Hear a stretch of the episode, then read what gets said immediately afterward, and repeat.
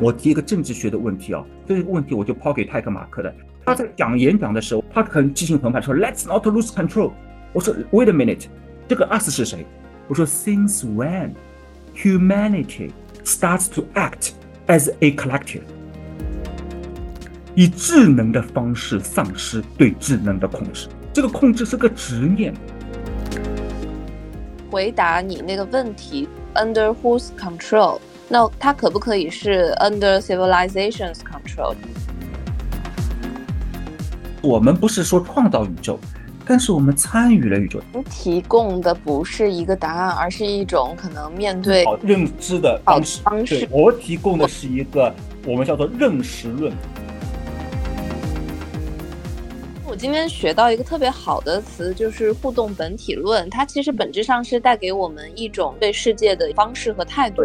讲的太好了，你找不到最后的答案，这个时候你才可能成为一个真正的自主的人，成为一个思考者，a thinker，而不是别人。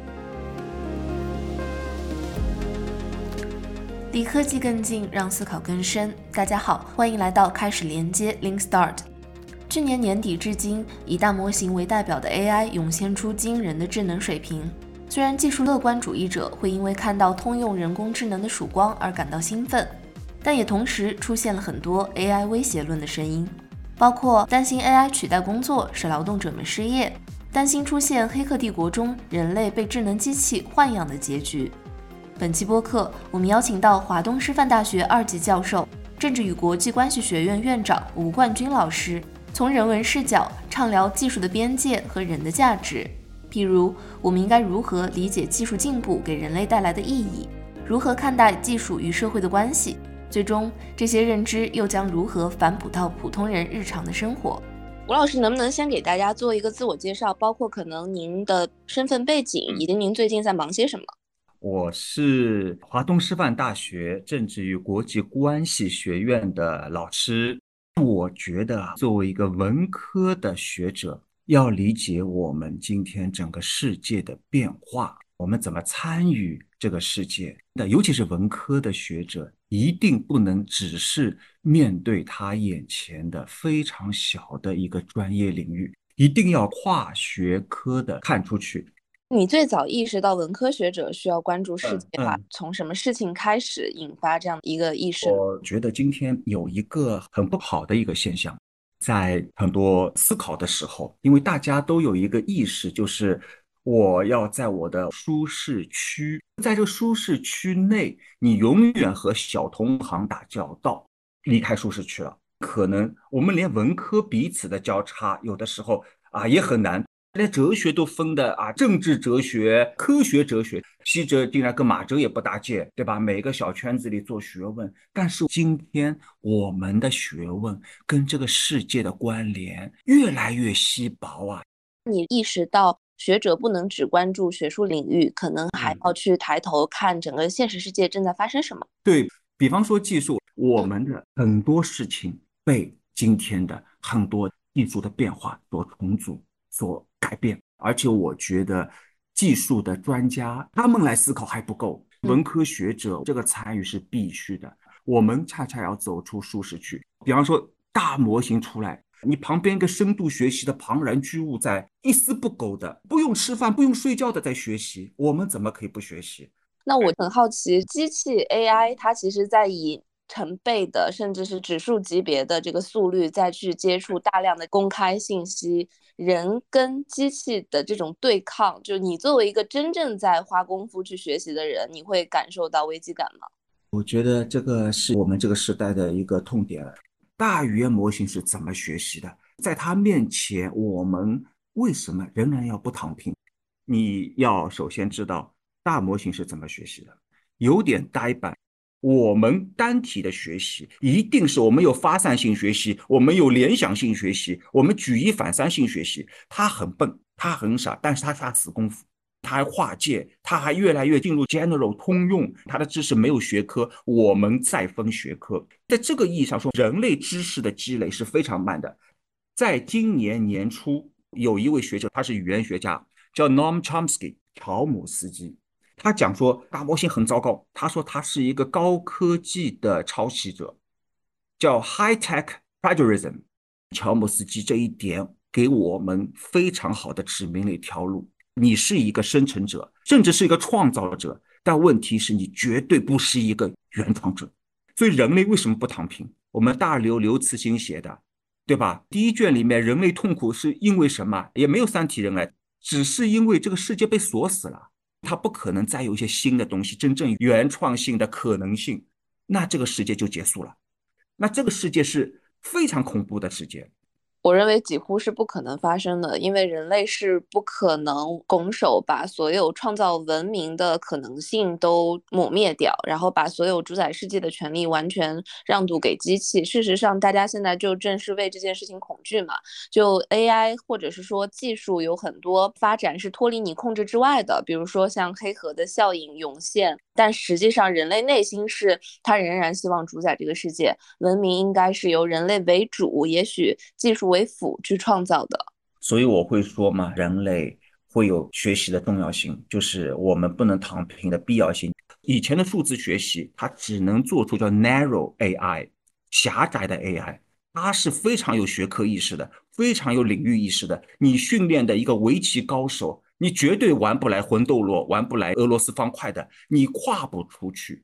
我们今年五月份也是采访了凯文·凯利嘛，他当时观点就是说，人造物表现的越来越像生命体，AI 的能力的涌现反而给人类提出了更高的要求和挑战。这个也跟您的观点说，人类主义框架可能会被 AI 所挑战是类似的嘛？我们可能要对抗那种惰性，在 AI 能够提供给你的基础上去做更多创造性的工作和能力。嗯嗯，我会这么说，调整自己的赛道，就是我们跟 AI 的关系，我是最最反对那种好像这个 AI 来了，就是我们要么是个末日天灾，要么人类不能失控，人类要干掉它，不是彼此干掉的关系。人类过去发展的历史当中，一直都是在拓宽自身的边界，只不过在不停的加速这个进程，不能让 AI 去框定我们所有的边界。今天的情况不是很简单的，我们好像有一个态度拿出来，对技术怎么样，对人工智能怎么样，我们唱个高调子或者唱个衰调子。我们社会上大量的人，他想做的事情都不同，我们还有个复杂的国际环境。对吧？我们整个世界老问题没解决，生态问题题都在眼前，新问题又来，这个世界当然很值得我们智力的投入，各个方面都很值得投入。那我其实想讨论一下您对于科技发展目标的思考，因为我们看尤瓦尔·赫拉利他在《人类简史》当中说过，人类三大终极目标：永生、幸福、类神的力量。你觉得你认同吗？我对尤瓦尔·赫拉利是非常尊重的。但是我个人觉得啊，这三个词对技术的理解仍然在一个人类主义的轨道上。我们好像把技术视作为一个对象，我们是主体，对象是被我们研究的，它是一个被动性的东西。在人类还没有成为智人，没有这个智人这个东西之前，你可以说是没有技术了吗？不是啊，很多事情通过彼此的互动在发生，在这么一个。宇宙不起眼的角落里面诞生出了生命，它涌现出了有自我意识的生命。你不要把技术看小了。你说蝙蝠的超声波不是技术啊？我们竟然看不到蜜蜂能看到的世界。我们人好像把技术搞的就是属于我们的。首先，我非常认同您说他的这样的观点，可能还是建立在一个人类中心的框架上面。但我的理解是，它似乎为我们人类去驾驭技术设定了一个锚点，就这个锚点可能是永生、幸福等的力。你这点讲的很精彩啊！克拉利的这三个词，如果作为描述性，我觉得很有意思的，它是有洞见的。这人类确实有这个 agenda。如果作为一个规范性的，就是说我们技术往前发展，这三件事情我们要放在心头。但是对于技术本身的轨道，它的理解，它确实有偏差的。技术是不是真的？再以这个方式来，或者我用一个更通俗的提问方式，你觉得技术它必然会被人所驾驭吗？我认为不可能。我认为技术远远大于人类文明。人一直有一种感觉，就是有个控制感。人什么时候全程控制事情的？我来理解一下你们两个人的角度差异。我认为它其实是态度的主张，而你是在陈述一个 fact，是你的事实。人类其实从来没有任何事情是完全能够我们自己的掌控之下的。但可能我理解说，呃，我们要让技术 under control，它其实是一个态度，就其实有点像技术是一片海洋。你说人类和海洋谁的力量更强？那可能在发海啸的时候，或者是海洋它自体循环的时候，那个东西本身就是跟人类掌控无关的。但是你人类要不要航海？要不要面对海洋去做有利于人类文明建设的事情？我觉得还是要的。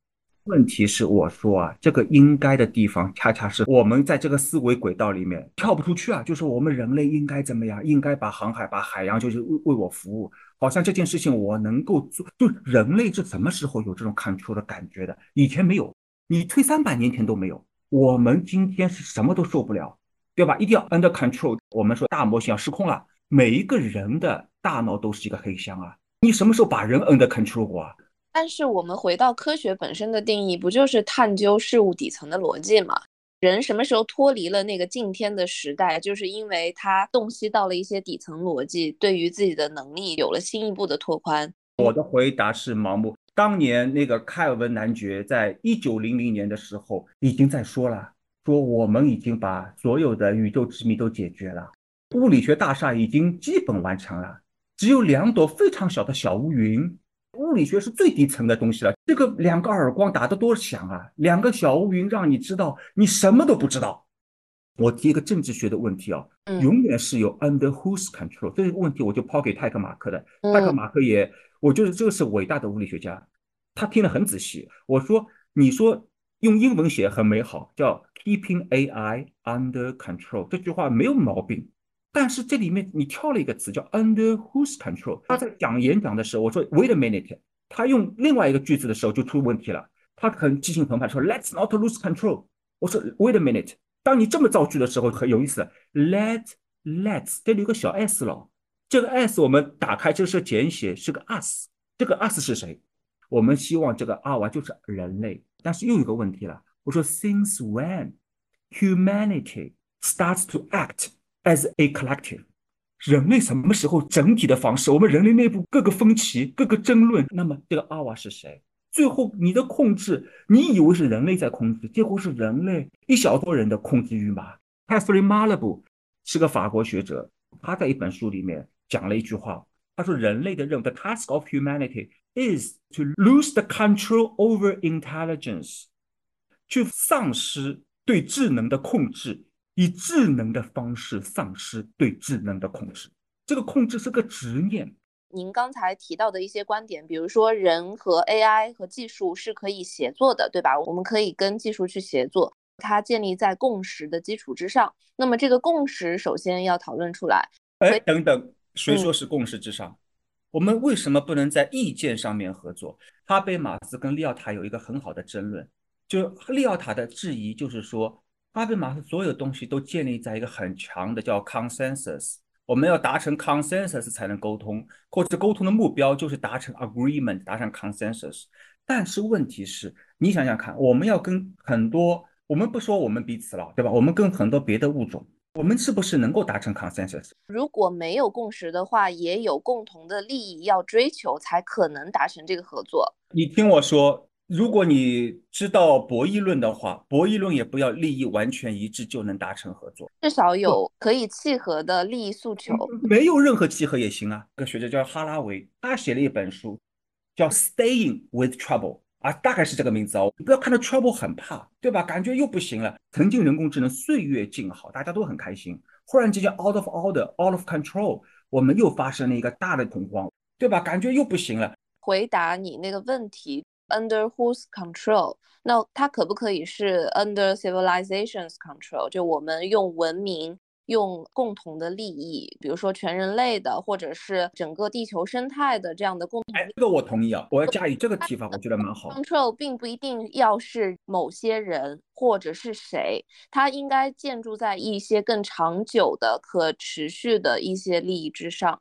你这个就是一个很好的对现在目前为止这个大半年的人工智能讨论的一个认知升级。我是没有看到特别多的人工智能专家在说 keeping AI under civilization's control，而且这个 civilization 不是说 civilization 一定是前面是嗯 human civilization，、这个 civilization 不是属于我们的，而是我们参与了贡献。一个物理学家叫 John Wheeler，约翰惠勒，他说人你有可能可以小小满足一下的，就是我们不是说创造宇宙，但是我们参与了宇宙。就是你刚刚说了，我们站在宇宙文明的利益上，那文明本身是不是就是我们人类所理解的意义，还是我们可以参与它的利益，或者参与它的进程？首先，我们不希望它终结；第二个，我们不希望它单一化，我们希望多样性的美好。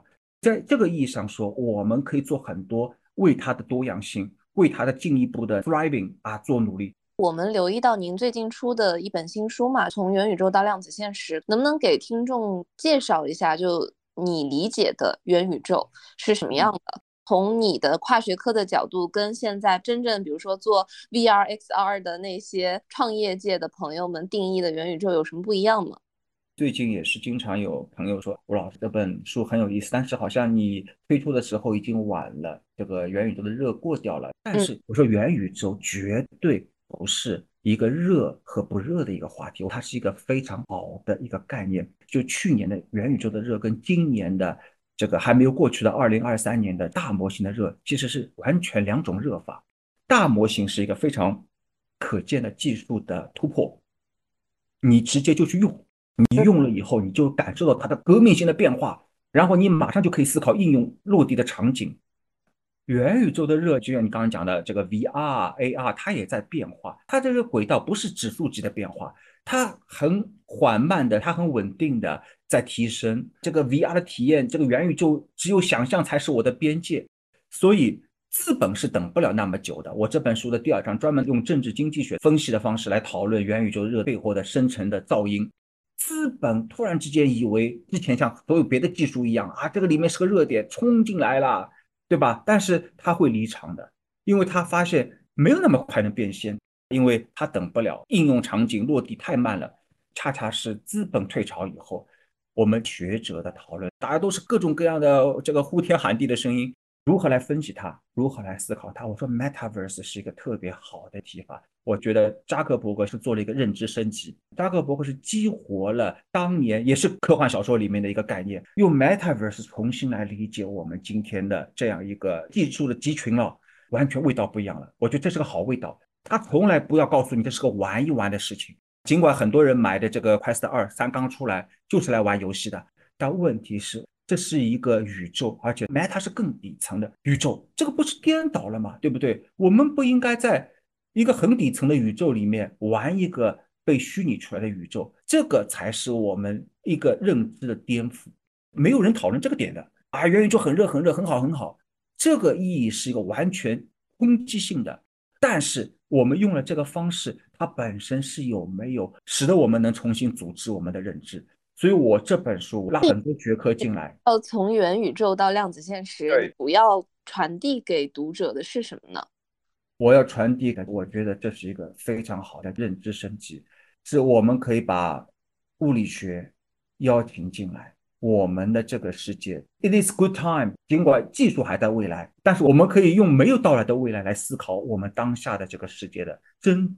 它在物理学底层上，我们这个世界是不是本身就是一个 metaverse，对吧？我们是不是也是跟算力特别相关的一个世界？当我们在思考当下的情境的时候，我们是需要一个非常好的抓手的。Metaverse 给了我们思考的一个非常给力的思想的抓手。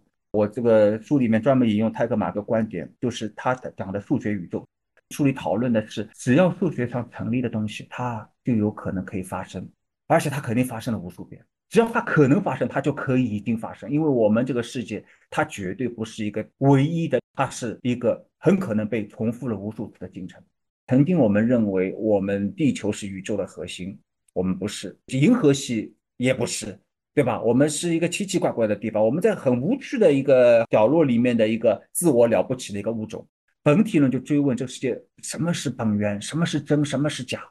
但是我们无法在这个世界里面讨论这个世界本身是真跟假，科学本身不是这个使命。嗯，但是我们能做政治本体论，我们这个世界是怎么样的？我们政治学就是研究彼此的互动，形成怎样的一个秩序，或者没有秩序，或者彼此在玩一个控制与反控制的游戏，或者彼此就像你刚刚讲的一个非常好的方式来合作。难道只有你跟我长得一样才能合作？甚至我们不讲一种语言怎么办？我们不能沟通怎么办？如果说未来的世界就是最后两个原子弹，大家把自己伤害的不行的时候，那你怪谁呢？你怪我的认知不够？你怪这个世界的物理底层就是要毁灭？你把它变成了这个样子，你还怪这个世界对吧？我们是个元宇宙，元宇宙是怎么样？这个游戏在另外一群人玩的时候可以玩的很精彩，我们在第一关就没了。因为我们这帮玩家是废玩家，就我们这一代玩家不行。你不要说元宇宙的开发者不行，我们有一帮好的政治学者，包括美国学者，在讨论世界的不同可能性。但是因为我们的声音被覆盖掉了，最后的声音就是有一个大国要把第二个大国弄死，就是这个理论了。以后这个世界未来就没的可爱的地方出现了。我一直说，今天其实有一个非常好的主线啊，就是你聊到一个特别好的点，就是我们是不是只有建立在共识意义上，才能遵守合作？那我们回到这本书，就是我特别想问您，你想通过元宇宙告诉读者和大众的最核心的这个观点和主张，能不能列几点？我会说，这是一个认知升级，一定跟你当下行动有关。我认为我们的这个知识一定是要不断的用来思考当下。我的论证呢，就是我们的这个世界。没有任何理由说它是一个真实的世界。以前做这事情意义要建立在它是真的，对吧？那游戏是不好的，这个前提是因为它是个假的。嗯，但是这个世界今天为止，我们怎么理解它？就来提出对于我们已经习以为常的这个世界的审视。为什么你那么确信你现在醒过来这个世界是真的？这个我岔开去讲一个电影，你作为一个黑客。对吧？然后你感觉这个世界有点问题，这个很正常。但问题是他在网上跟一些人，那些人说：“你跟我走，我告诉你真相。”他就跟他们去走了，然后看到了那个组织的老大。这个老大给了他两个药丸，你选择一个，吃红还是吃蓝？啊，他吃那个蓝的。然后过了五十个小时醒过来，人家告诉他说：“欢迎来到真实的沙漠。”他还有另外一种可能啊，你误交损友啊，五十个小时你再次醒过来。是你实际上真的是在玩一个游戏啦，他没有任何理由说我真的来到个现实上。我们要重新找到一个生活的意义，在于有了这个认知以后，我们如何来面对这个世界？但问题是没有意义吗？很有意义啊，因为对我们所有的今天我们叫由生入其内，由死出其外的人来说，那这个世界它就是一个对我们来说是唯一的世界了啊。这个世界它的好与坏，不是因为它真跟假来判断。所以总结一下，您的意思是，活着的意义是因为这个世界是唯一的世界，虽然它并不一定是真或是假。嗯，呃，没有那么简单。首先，我们把这个世界的对真实的判断先拿掉，这个叫本体论判断。剩下至少我们有几种可能性了。其实你放弃躺平也是种可能性，可能未来每位我们离开世界的时候，或许真的是醒过来。哎，我在外面，但是问题是我回不去了，我也没法以科学的方式回去告诉他们了。这是一个推论，这个推论是说，我们这个世界至少它是我们彼此之间互相共享的这个世界。那这个世界的本身，它的本体论是怎么样的？它一定是政治性的互动。我们所有的交往，我们跟物体的交往也是个政治性的交往。拉图尔的提法跟政治学的提法叫万物的议会，议会讨论问题都是人跟人在讨论问题。他要说万物的义务叫 Parliament of Things。我们这个世界邀请很多东西来参与，别的物种也来参与，这个猩猩也来参与，蟑螂也来参与。所以，我们这个世界该怎么完成？就是我们这些玩家玩出什么样子来？您有答案吗？还是说您只是提出这样的一个思考？答案不是说我告诉你这个世界会怎么样，而是说所有的这些玩家们，我们叫做 The Spirit of Gamer，玩家的精神，Gamers。在这个世界里面下了多少功夫，探索了多少种可能性？政治学好玩就在那里。政治学是没有答案的，物理学还能找点答案。政治学是一个我们能完成什么样子就被成完成什么样子，是个自证预言的一个玩法。你的认识不升级，那你就在很低层次去玩，最后你也不要抱怨我们这帮玩家为什么我们游戏那么快就结束了。任何的游戏玩家都知道游戏会结束的。人类是不知道游戏会结束的，因为人类中心主义就是我们看 under control，under control。你只要在人类演化史上，你从来没有 under control 过。人类有多少次在很危险的地方，任何的玩家都如履薄冰，因为他知道刚刚一个怪物打掉，不会让你五分钟休息的，马上后面一个就在旁边。提供的不是一个答案，而是一种可能面对认知的方式。方式，我提供的是一个我们叫做认识论，今天我叫做互动本体论，基于我的互动才有本体论，不是先有我们彼此，是每一次的互动才有你才有我。可能了解完一次以后，你还有你的想法，我们没有达成共识。但是我们每一次的了解，它本身是有意义的。它本身的意义在于，我们这么做，我们这世界会怎么样？所以，我们每一次的观点不同没关系，但是把东西聊开嘛。所以，政治学我做广告，它是连接所有学问的那个 hub。亚里士多德说，人是政治的动物，政治它是把很多学科拉在一起，使得我们有这个世界的那个底层学科。政治才可能使得人类成为一个智人。如果我们没有政治智慧，我们就没了。物理学，物理学家奥本海默都没了。奥本海默说：“我搞了一个原子弹，竟然你就想用它？我搞出来不是给你用的呀，你看看也行啊。”没想到政治家们竟然不是这么做事情的，对吧？所以都很痛苦。我们很多人对元宇宙感兴趣，对量子物理学，大家都觉得很高深。这本书的它的主旨在哪里？我们如何来把这个游戏玩好？如何来把世界，甚至我们把身边的家庭经营好？我们如何来做好当下的每一个东西？如何来做到认知升级？所以这个书不是最后给答案。嗯，我觉得我今天学到一个特别好的词，就是互动本体论。它其实本质上是带给我们一种对世界的方式和态度。在这个过程当中，看似当下很多无法解决的问题。以这样的态度去往前走的时候，不一定有完全的解法，但是它可能会有一些环境的转机。讲的太好了，你找不到最后的答案，这个时候你才可能成为一个真正的自主的人，成为一个思考者，a thinker，而不是别人。另外一个就是我们通过跨学科，用这个方式来一起做到认知升级。我们可以用互动的方式。来开创一个属于我们彼此的共享的世界，这个游戏副本的不一样的未来，创造可能性的土壤吧。以上就是本期播客的全部内容了，感谢大家的收听。如果你喜欢我们的内容，欢迎把开始连接 Link Start 推荐给更多的朋友。这档知识圆桌栏目会以直播和播客的形式和大家见面，也欢迎关注视频号极客公园，在这里。我们每周都会邀请各行各业的嘉宾，畅聊时下热点的科技的商业议题。如果你有感兴趣的、想听的主题，也欢迎在评论区告诉我们。感谢大家的收听，我们下期再见。